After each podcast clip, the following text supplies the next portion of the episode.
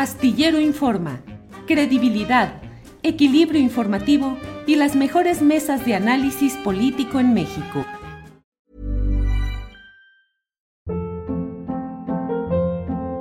Hold up. What was that? Boring. No flavor. That was as bad as those leftovers you ate all week. Kiki Palmer here, and it's time to say hello to something fresh and guilt-free. Hello Fresh. Jazz up dinner with pecan-crusted chicken or garlic butter shrimp scampi. Now that's music to my mouth. Hello Fresh. Let's get this dinner party started. Discover all the delicious possibilities at hellofresh.com. Hey, it's Ryan Reynolds, and I'm here with Keith, co star of my upcoming film, If, only in theaters, May 17th. Do you want to tell people the big news? All right, I'll do. Sign up now and you'll get unlimited for $15 a month in six months of Paramount Plus Essential Plan on us. Mintmobile.com slash switch. Upfront payment of $45 equivalent to $15 per month. Unlimited over 40 gigabytes per month. Face lower speeds. Videos at 480p. Active Mint customers by 531.24 get six months of Paramount Plus Essential Plan. Auto renews after six months. Offer ends May 31st, 2024. Separate Paramount Plus registration required. Terms and conditions apply if rated PG. El presidente López Obrador, mi compañera Adriana Buentello va a estar de regreso un poco más adelante con más información y voy yo de inmediato a nuestra primera entrevista de este programa que es con el profesor investigador del CIDE, Carlos Pérez Ricard. Él es miembro de la Comisión de la Verdad de México y articulista en Sin embargo. Carlos, buenas tardes. ¿Cómo estás, Julio? Muy buenas tardes a ti, encantado de estar otra vez contigo.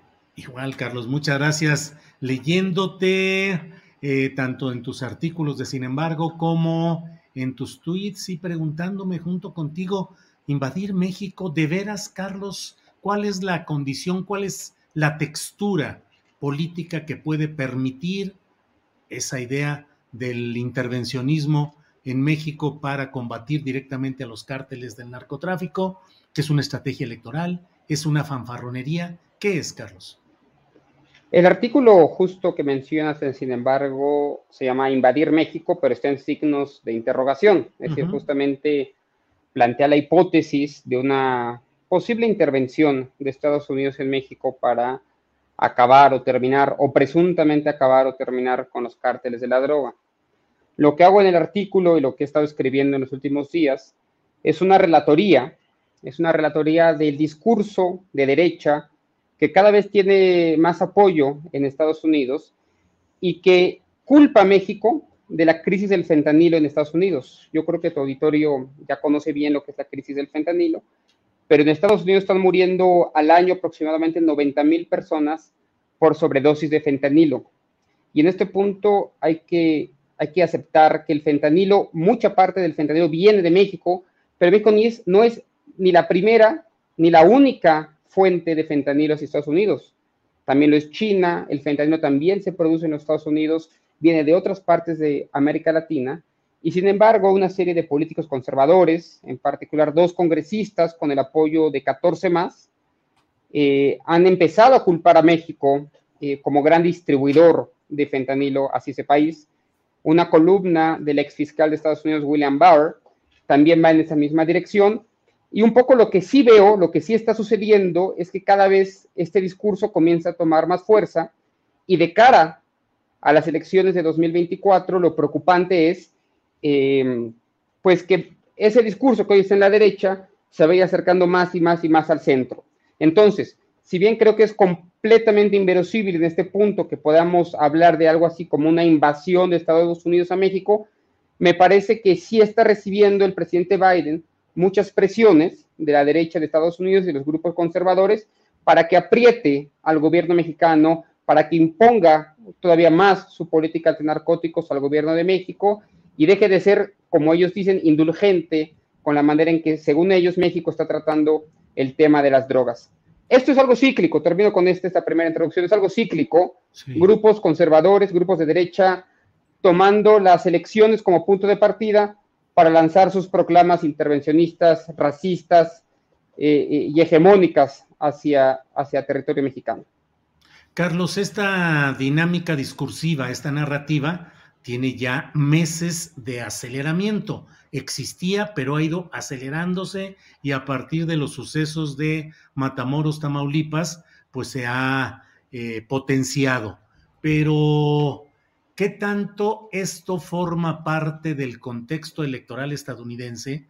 Pero también qué tanto termina beneficiando a los grupos internos que en México, siendo contrarios a las políticas de la actual presidencia de la República, eh, han mantenido también una narrativa de que hay una asociación, un pacto del gobierno obradorista con el crimen organizado y que esto sería la muestra, la presión de Estados Unidos es una confirmación de esas tesis. ¿Qué tanto termina este discurso ayudando también a la oposición al obradorismo en México, Carlos? Bueno, la, en ambos lados de la frontera hoy todo el tema electoral. Cada, me parece, cada 12 años, las elecciones en los dos países ocurren el mismo año. Ocurrirá en 2024, eso no pasa, sino cada, insisto, cada, cada 12 años, no es lo común. Y cada 12 años se produce un fenómeno similar. En este momento, pues es el tema de la seguridad lo que está en el centro. Y los grupos que hoy aprovechan este discurso de Estados Unidos para culpar al presidente López Obrador son los que hace dos semanas decían que Genaro García Luna era, era inocente. Entonces, me parece que la credibilidad que pueden tener ellos es, es mínima o cercana a cero. Lo que quiero invitar hoy a los, a, los, a los que nos escuchan en el radio, a los que nos leen en Twitter, en los periódicos, es entender esto todo en clave electoral. Y de aquí a los siguientes 18 meses que faltan para la elección en Estados Unidos y 14 meses que faltan para elección en México, vamos a ver cada vez más de esto. El problema no es que tres o cuatro bravucones, como Crenshaw, el congresista que, pone, digamos, esta propuesta para que se le den poderes especiales eh, a los militares estadounidenses para que puedan intervenir en casos de narcotráfico y que se asigne a las organizaciones eh, criminales como organizaciones terroristas, se les etiquete como tal. El problema no es, no es que ellos tengan este, este tipo lo que sí veo peligroso, Julio, es que políticos que están más en el centro comiencen a comprar estas ideas para ganar votos. México va a ser la piñata electoral de 2024 de manera muy similar a como en 2016 Trump utilizó el tema del muro para ganar votos y que le terminó dando la elección presidencial por unos cuantos miles de votos. Ellos entienden que ante un escenario empatado, un escenario bastante equilibrado entre demócratas y republicanos, el discurso este antimexicano ofrece buenas posibilidades de triunfo. Entonces, lo que sí puede suceder es que Biden, que digamos está más en el centro, se vea obligado a aceptar algunas de las recomendaciones o de las propuestas de la ultraderecha para atacar al gobierno mexicano y el presidente López Obrador se vea en la necesidad, digamos, de complacer al gobierno de Biden en ese sentido. Así como veo que la, una posible invasión está, está, está fuera, digamos, del escenario, sí está en el escenario el que Biden acepte que grupos criminales dedicados al narcotráfico vayan a ser etiquetados, insisto, como organizaciones terroristas. Esto tendría muchas consecuencias. Si quieres, luego hablamos sobre esto. Pero, sí veo un escenario del que puede pasar. ¿Perdón? sí, eh, tu idea es que eso sí, puede, pasar. Hoy, por ejemplo, eh, la Mara Salvatrucha en El Salvador tiene esa condición y eso habilita a que eh, el, presupuesto es que eso habilitaría a que el ejército de Estados Unidos pudiera, digamos, combatirlas con medios militares, con arsenal legal en contexto de terrorismo, eh, con una serie de leyes extraordinarias, con la comunidad de inteligencia eh, alrededor de ellas. Cuando hablamos de la persecución del cártel de Sinaloa o del cártel Jalisco Nueva, Nueva Generación, hablamos de la DEA, a veces hablamos de, la, patrulla fronteriza, pero no está la, CIA eh, envuelta o las organizaciones de inteligencia, la comunidad de inteligencia envuelta, digamos, en la persecución de estos grupos. Y el último extremo habilitaría la posibilidad de uso de misiles, ¿sí? Para poder combatir a estos grupos de manera muy similar a como se hace en Afganistán o, en Pakistán. Eso sería, digamos, insisto, un escenario eh, eh, hoy creo que inverosímil, pero lo podría habilitar. Una cosa que se permita y otra cosa que se ejecute, desde luego. Pero bueno, el, temor está ahí, el paso está ahí y la posibilidad está ahí. Yo creo que hay que cerrarle la puerta a esos discursos Hey, I'm Ryan Reynolds. Recently, I asked Mint Mobile's legal team if big wireless companies are allowed to raise prices due to inflation. They said yes. And then when I asked if raising prices technically violates those onerous two year contracts, they said, What the f are you talking about, you insane Hollywood ass? So to recap, we're cutting the price of Mint Unlimited from $30 a month to just $15 a month. Give it a try at mintmobile.com slash switch. $45 up front for three months plus taxes and fees. Promo for new customers for limited time. Unlimited more than 40 gigabytes per month. Slows. Full terms at mintmobile.com. Hold up. What was that? Boring. No flavor. That was as bad as those leftovers you ate all week. Kiki Palmer here, and it's time to say hello to something fresh and guilt-free. Hello Fresh. Jazz up dinner with pecan-crusted chicken or garlic butter shrimp scampi. Now that's music to my mouth. Hello Fresh. Let's get this dinner party started. Discover all the delicious possibilities at hellofresh.com.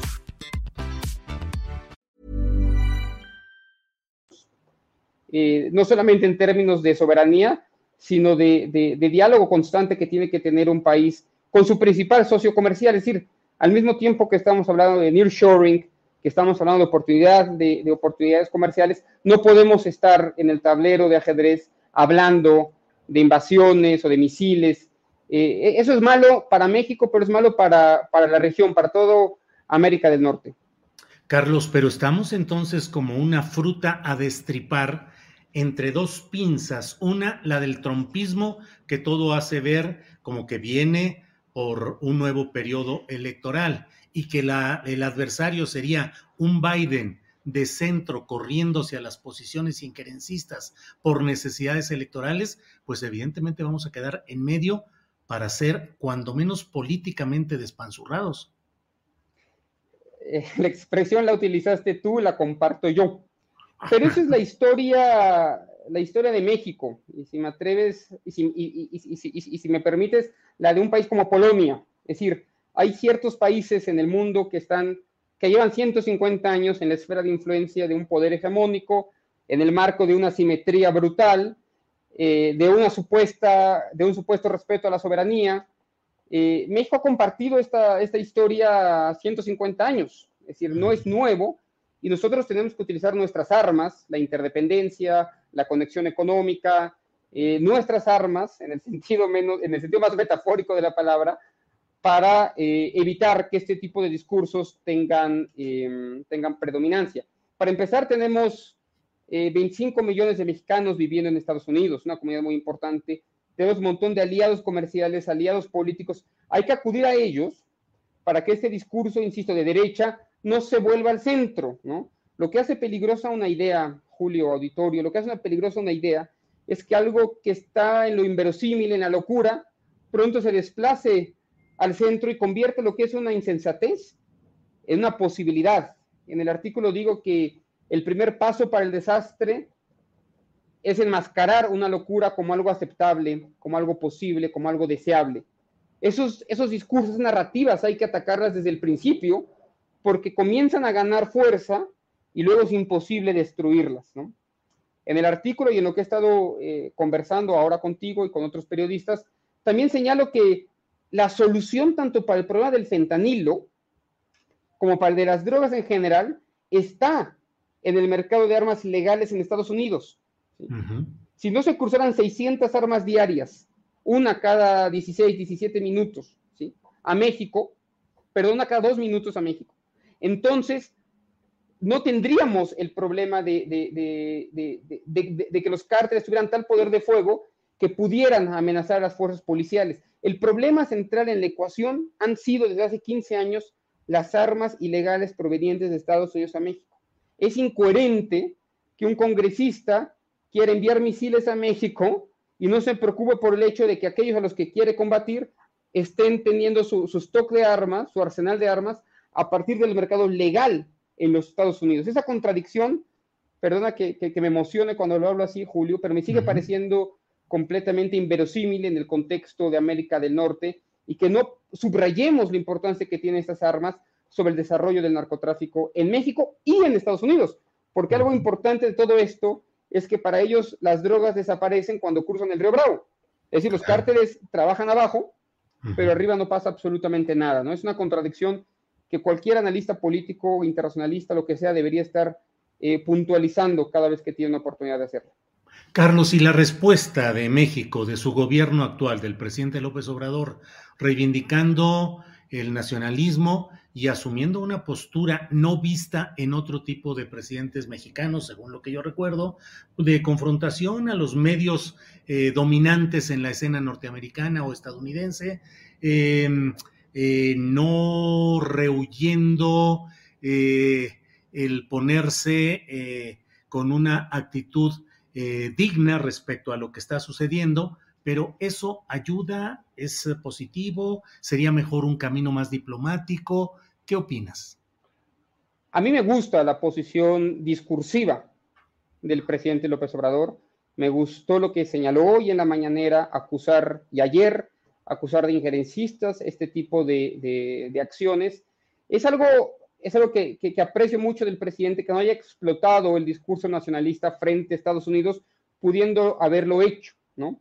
Mucha gente decía hace cuatro años que iba a ser, al, dicen los que dicen que es un populista, iban a decir que iba a explotar el aspecto nacionalista para hacer frente a Estados Unidos y no sé qué y no sé cuánto, cuando en realidad ha sido eh, genuinamente moderado en su posición, sobre todo con el presidente Trump, cuando todo el mundo esperaba que iba a haber ahí eh, por lo menos una, una, una lucha discursiva amplia y no fue así. Recordemos la visita que le hizo el presidente López Obrador a, eh, a Trump a la Casa Blanca, dando un discurso bastante amigable y teniendo una, me parece, una política exterior eh, de mucho diálogo.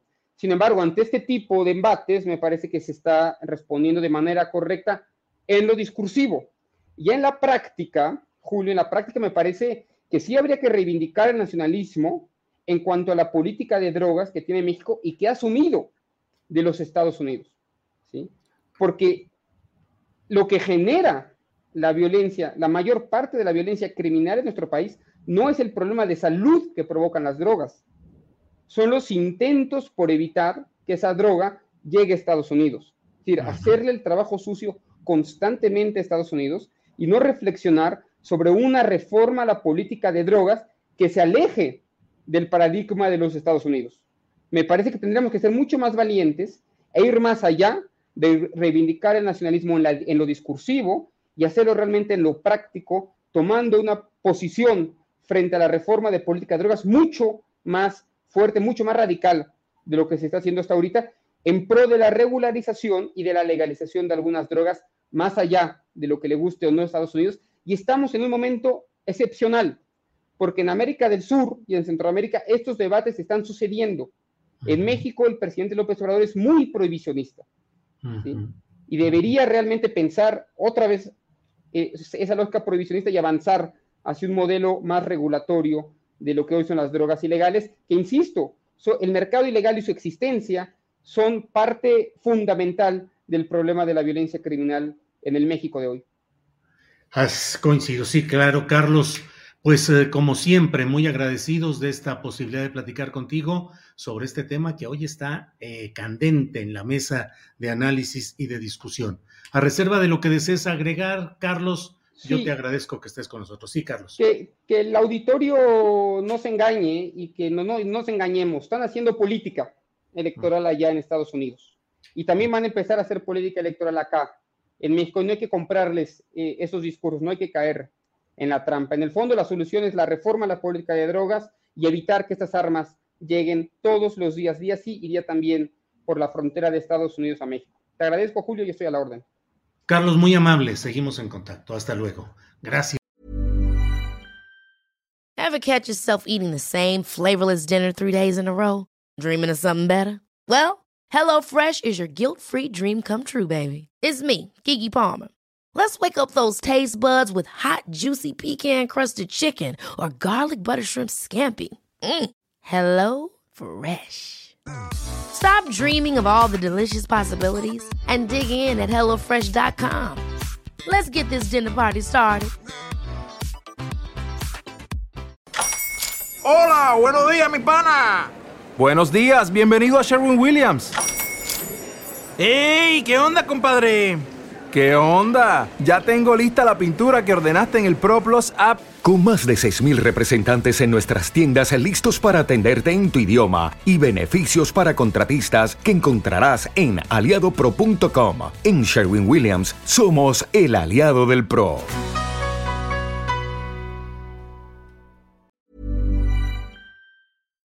Para que te enteres del próximo noticiero, suscríbete y dale follow en Apple, Spotify, Amazon Music, Google o donde sea que escuches podcast. Te invitamos a visitar nuestra página julioastillero.com.